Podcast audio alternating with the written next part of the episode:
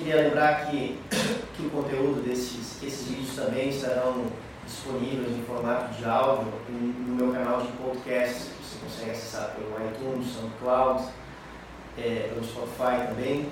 Também, se você quiser apenas escutar esse material é, sobre, sobre esses resumos e estudos de livros, também você pode encontrar lá, tá bom? Fique à vontade.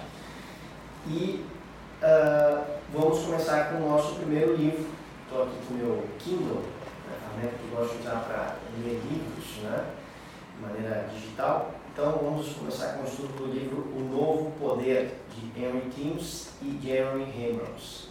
Então, esse livro, ele estava aqui fazendo o estudo dele, é, acabei de ler o primeiro capítulo dele, deixa eu pegar aqui algumas anotações.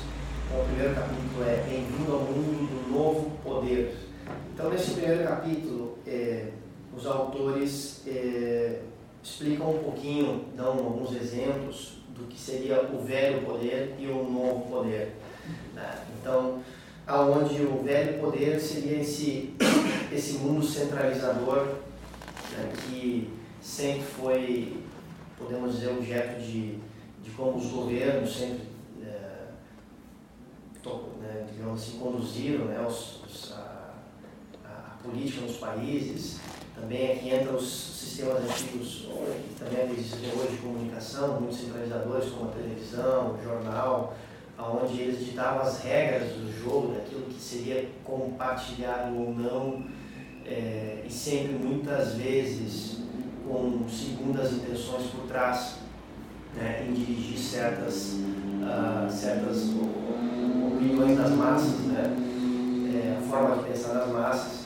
E nesse mundo de novo poder, como os autores aqui explicam, já é esse mundo compartilhado, onde a internet e uh, especialmente as redes sociais uh, estão, uh, estão atuando muito forte, estão mudando a forma, né, estão mudando o jogo, essa é a grande realidade, em todas as esferas do mundo, é, onde através das redes sociais, por exemplo, é possível mobilizar pessoas, criar.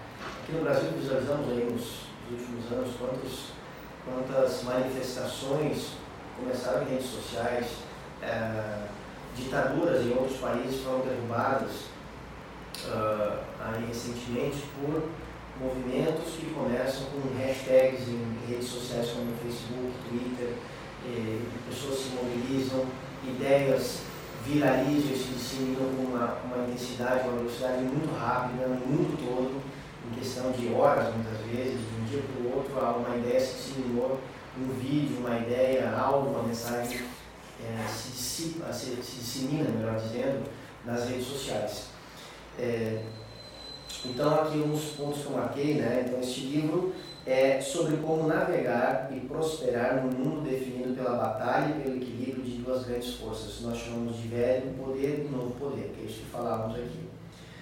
É, então, ele fala que né, o, o velho poder funciona como uma moeda é uma propriedade de poucos, uma vez conquistada e guardada com zelo, os poderosos têm um estoque substancial para gastar. É fechado, inacessível e impulsionado por um líder. É fazer download e guardar. Então isso é o velho poder.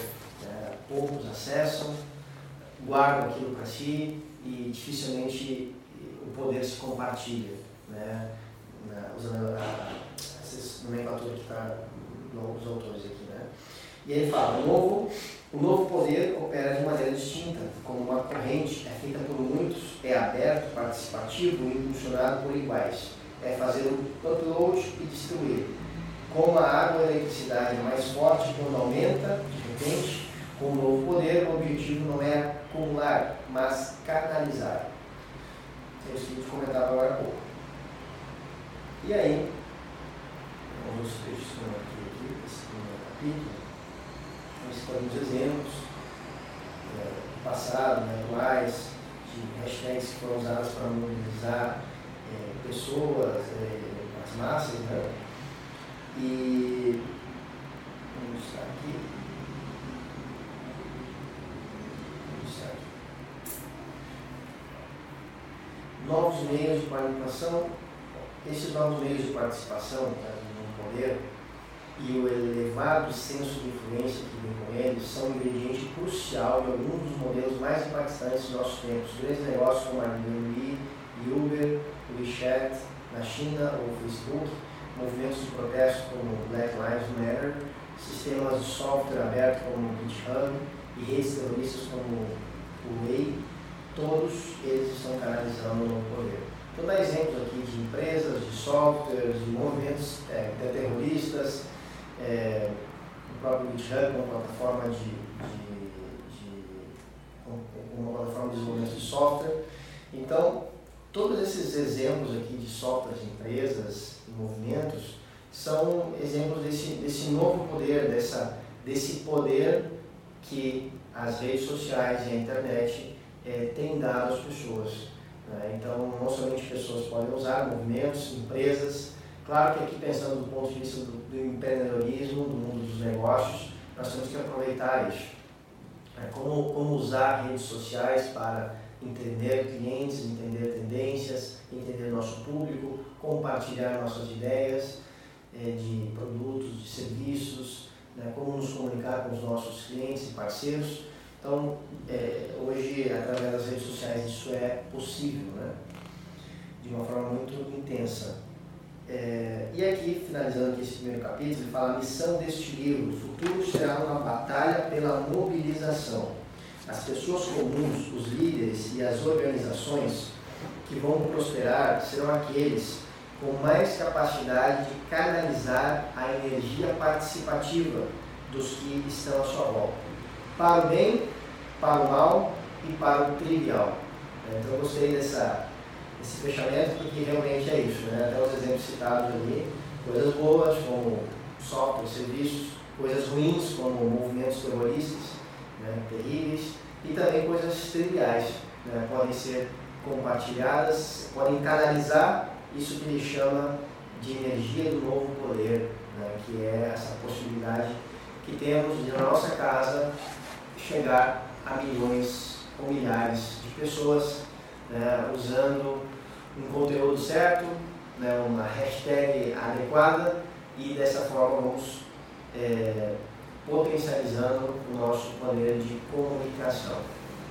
Tá bom?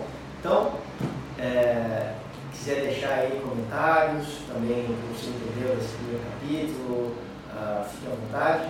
Uh, e se estiver gostando aí do conteúdo, puder compartilhar com seus amigos, né? Se você não se inscreveu, se inscreva no canal né, para ficar sendo alertado sempre de novos conteúdos né, dentro desse projeto ECO, Estudo Compartilhado de Livros. Até mais, um grande abraço.